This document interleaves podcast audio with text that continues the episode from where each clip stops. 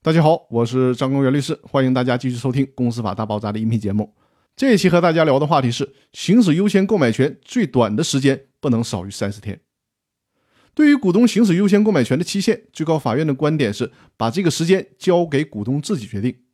最典型的就是股东们可以在公司章程里面来规定行使优先购买权的时间，比如说三十天、六十天，甚至九十天。但是呢，最高法院也注意到了一个问题。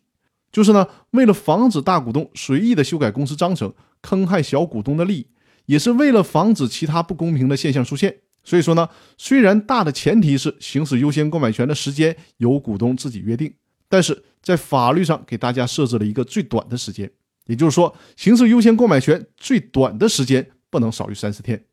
比如说，隔壁老王通知股东小明行使优先购买权，只给小明一周的考虑时间，这显然就是违反了法律规定的。因为法律强制性的规定是这个时间最少不能少于三十天的时间，所以大家再次明确，行使优先购买权的最短时间不能少于三十天，也就是说，最少需要给其他股东三十天的考虑时间，在三十天之内，其他股东来决定是否行使优先购买权，这是一个法律上规定的最短的时间线了。那好，今天分享的内容就到这里，我们明天再见。